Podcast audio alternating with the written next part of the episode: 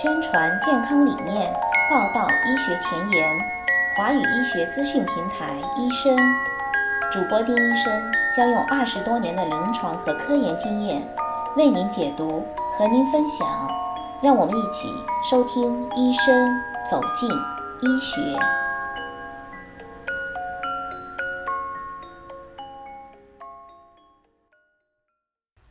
大家好，我是丁医生。从上一期节目开始，医生节目的新板块《赞美华裔医生访谈录》正式开播。娄艳琴医生来平台做的第一次分享播出以后，收到了来自听众朋友们很多的肯定和鼓励，也有不少的赞美华裔医生表示愿意走到平台来和大家做分享。在此，丁医生代表节目组对大家的支持表示深深的谢意。我们也会继续努力，争取把节目做得更好，带给大家更多有用的医学信息。今天呢，我们继续播出对娄艳琴医生的采访，听听他继续给大家的经历分享。娄医生，您在做上住院医生以后，有没有什么特别让您觉得有感触的一些事情发生呢？啊，那可多了。做住院医的时候，你刚进去的时候。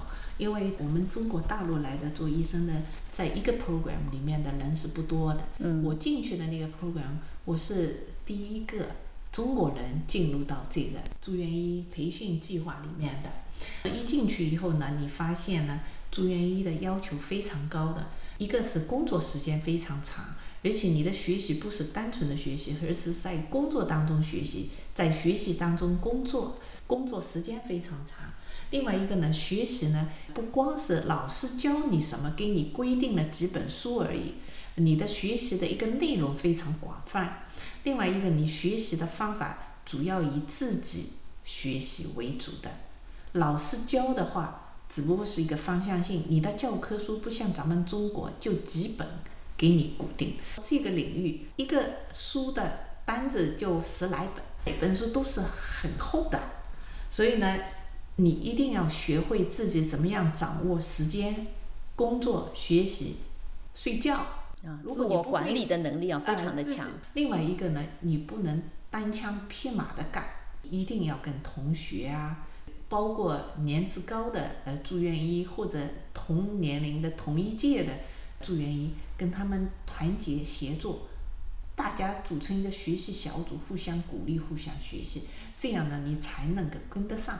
另外呢，在学习过程当中呢，你会碰到很多不同的人，这个包括 faculty 就是教员啊，他们也是来自不同地方的，每一个人的性格脾气都不一样，他们的教学方法、学习方法、教的内容都各有他自己的特点，有时候也会碰到困难，因为有的人觉得听不懂你，他跟你讲话很难沟通，也会有给你眼色看。你怎么办？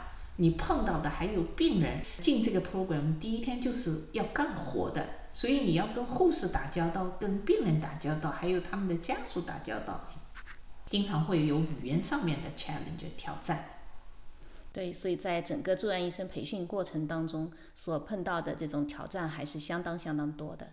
对呀，不仅是技术上的，还更多的是在语言上的，还有文化上的差异。这些呢，都是在学习当中、工作当中要慢慢学会的。对我们来说，语言是最最主要的一个方面，但是呢，还有其他的那种文化、人文方面的东西呢，也是很要紧的。所以你一定要放下自己的架子，不管是谁，只要他们比你懂，你就要不怕难为情的问。如果清楚了，有时候不确定，你的重复。说到底。美国教授有时候会说，Do you have a thick skin？就说你皮够不够厚？我说够厚。然后他说你会哭吗？我说会哭的。如果真的自己做的不对，或者有时候想做好但没做好，有时候真的也会哭。但是你哭了以后，你把眼泪擦干了，你的还得继续干活。跌倒了还得自己爬起来，就要有这种精神。不然你做不下去的。对对，我想就是凭了这么一股拼搏精神啊，让你一步步的往前走，最终度过了住院医生培训的这个时光。我想问一下，您从进入住院医生培训到您最后拿到麻醉医师的这个执照，大概花了多久？呃，这个呢，我们的那个麻醉专业呢，呃，我是 category 的麻醉专业，是一进去就是属于麻醉科领头的 internship，它是四年的 program，有其他科室的轮转，加上麻醉科，总共是四年。我是按时毕业，所有的麻醉专业你要完成 training 规培是四年。然后呢，每一年呢都是有一个统考的，到最后一年的统考成绩呢是作为你主要的成绩。如果你通过了，你才有资格考口试。嗯。但是呢，那个时候你还没有拿到执照，要过了一年以后通过那个口试以后才拿到执照，所以总共是五年。啊，还是比较漫长的一个时间。对，然后那个口试考试比笔试。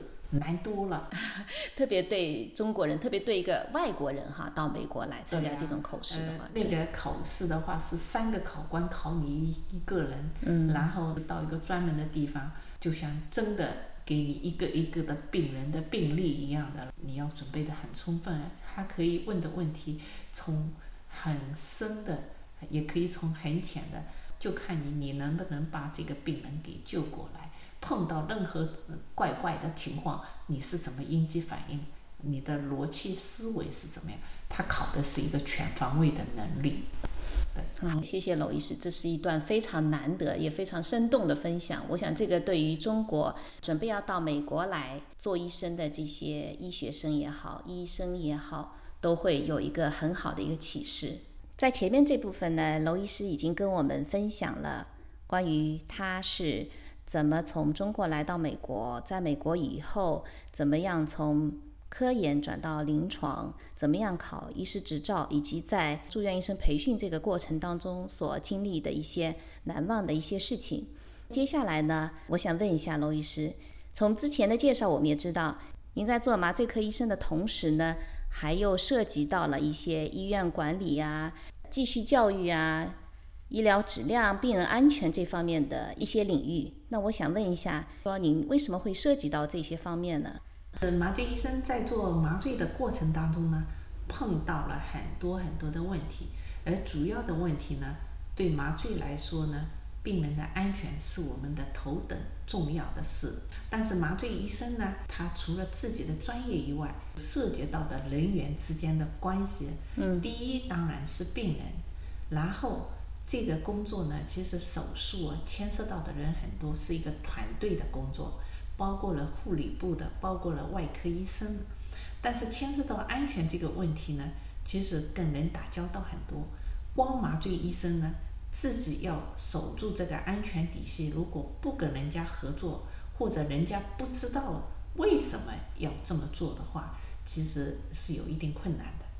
这个呢，牵涉到。麻醉科科室内的文化、科室内的规章制度构建的问题、原则性的问题，还有一些安全操作上面的制度问题。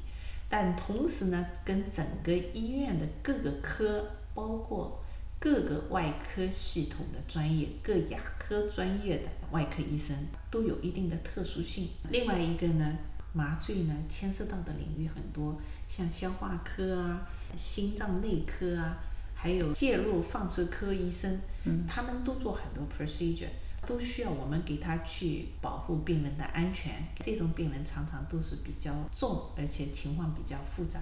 那怎么样建立一个很好的系统，大家能够协作呢？这个呢，就光是一个临床麻醉医生很难弄。当时呢，我们就希望通过麻醉科本身的努力能够做这件事。但是呢，后来在实践当中发现这是不可能。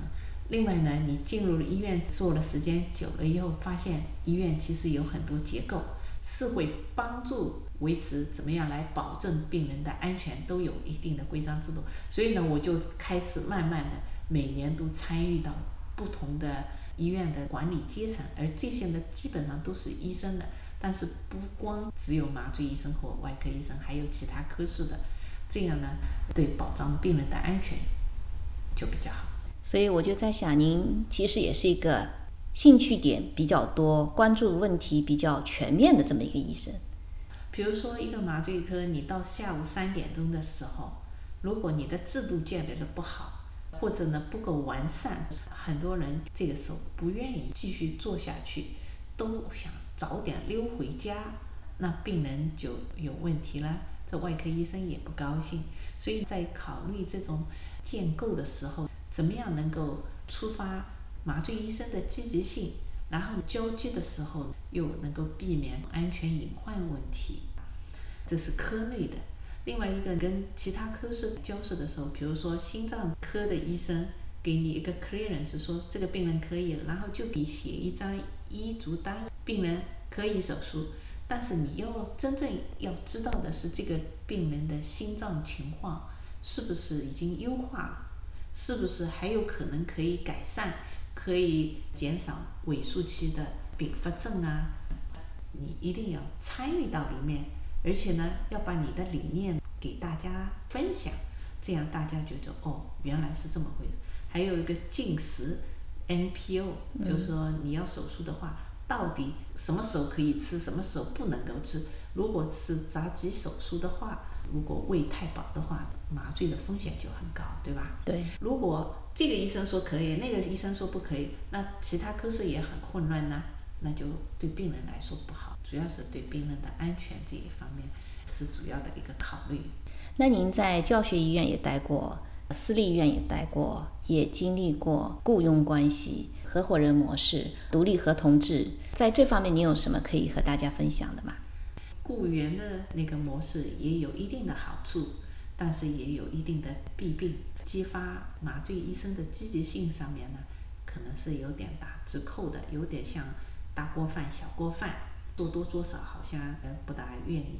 如果是合伙人呢，那你就把自己工作的责任跟他的收入偶联起来了。大部分人会比较关心，因为你做得好，做得多，你的生意也就比较兴旺，大家对你也比较好，病人呢也比较好。但是呢，如果有的就光为盈利而作为主要考虑，而忘记了你做医生的最主要的是帮助病人这个重点的话，你的规章制度如果设计的不够好的话，有的人会做极端，比如说 overworked。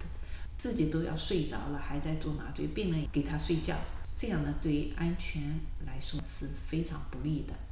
所以，不同的模式各有利弊，各有特点，啊，还是需要有一点 modify 才可能比较好。呃，所有的人其实都差不多，但是呢，你的制度上面如果设计的比较好一点，大家能够同心协力，是能够做好。同时呢，也安全能够得到保证，对医生的利益也是能够得到呃合理的回报。因为现在的医疗整个系统变化比较多，比较挑战的，所以你说到底哪一样好？各有好，各有不利的地方。我也知道您近些年回国的机会也很多，国内有很多的医院呐、单位啊邀请您去做讲座，在越来越多的回国交流的这个过程当中。你有没有什么特别的感触？特别想对国内的医生啊，或者国内的医院管理者啊，或者国内的病人分享的呢？哦，有，我是从二零一五年开始就回国的更多一点。呃，二零一五年呢，因为是我离开中国麻醉科的三十周年，就特别想回去好好的去看一下中国。到底现在三十年以后的麻醉科是怎么样一个情况？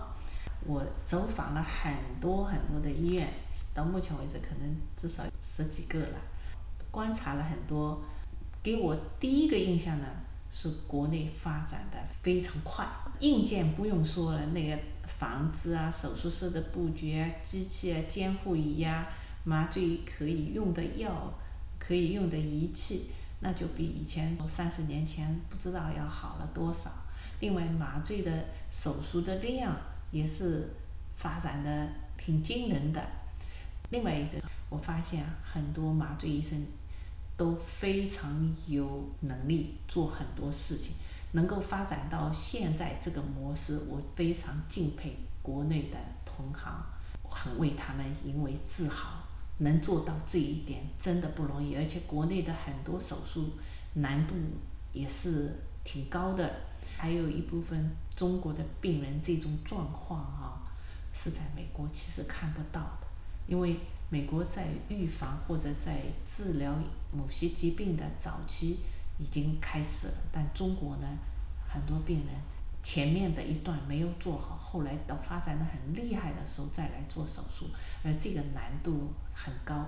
但是咱们麻醉医生能把这种手术做下来，病人能够得到比较好的结果，我真的很敬佩他。我一直要给国内的人说，你们不要自己看不起自己，你们做的其实很棒。嗯，呃，这个是一点。第二点，我发现很多年轻医生很愿意学习，学习的热情也很高。年纪大的、呃老的医生呢，也是非常负责，他们对学生。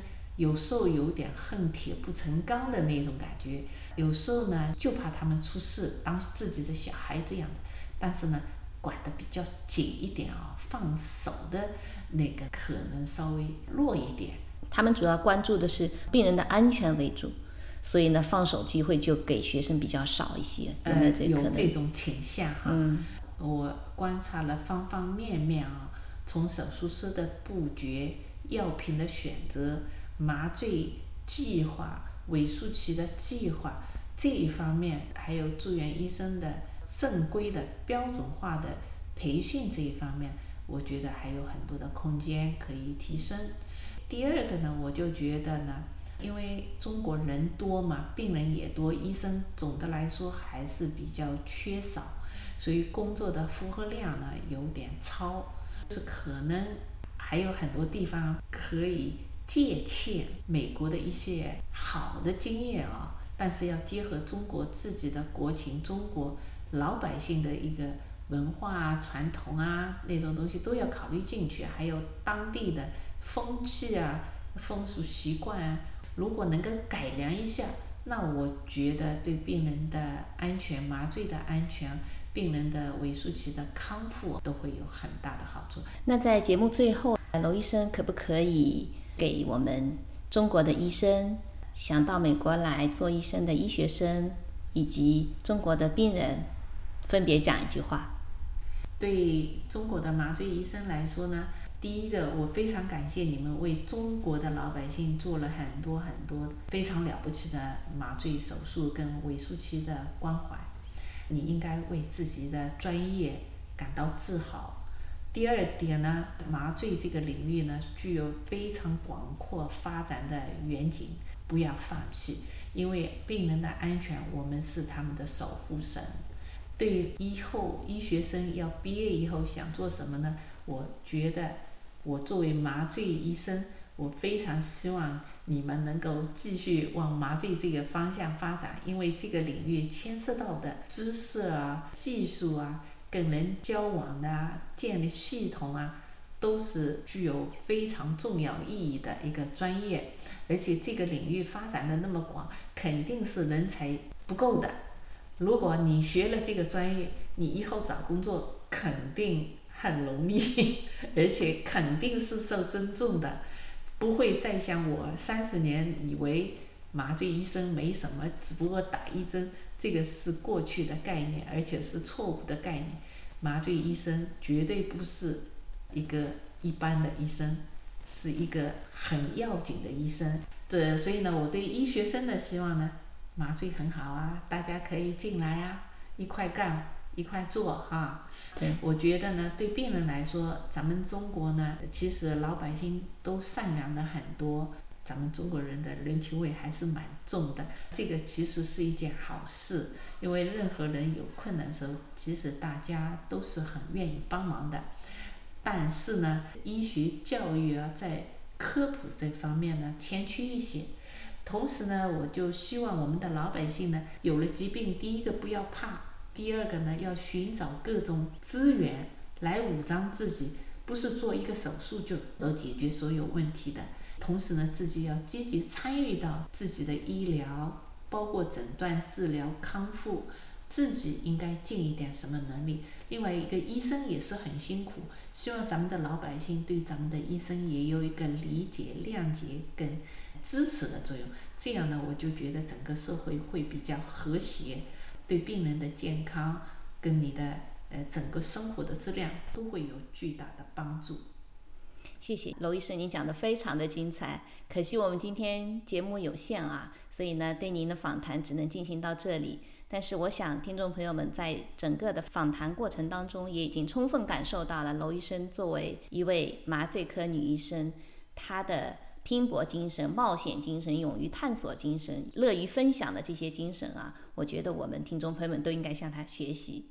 好，今天呢，我们的节目就进行到这里。非常感谢娄医生您对医生节目的支持，也感谢听众朋友您对这个节目的支持。嗯，谢谢大家。同时，也欢迎关注公众号以及我们的网站三 w 点 d r s v o i c e dot com，关注更多的除了音频之外的文字信息。如果有任何的意见建议，也欢迎给我们留言或者来信联系。好。今天的节目就进行到这里，咱们下期见。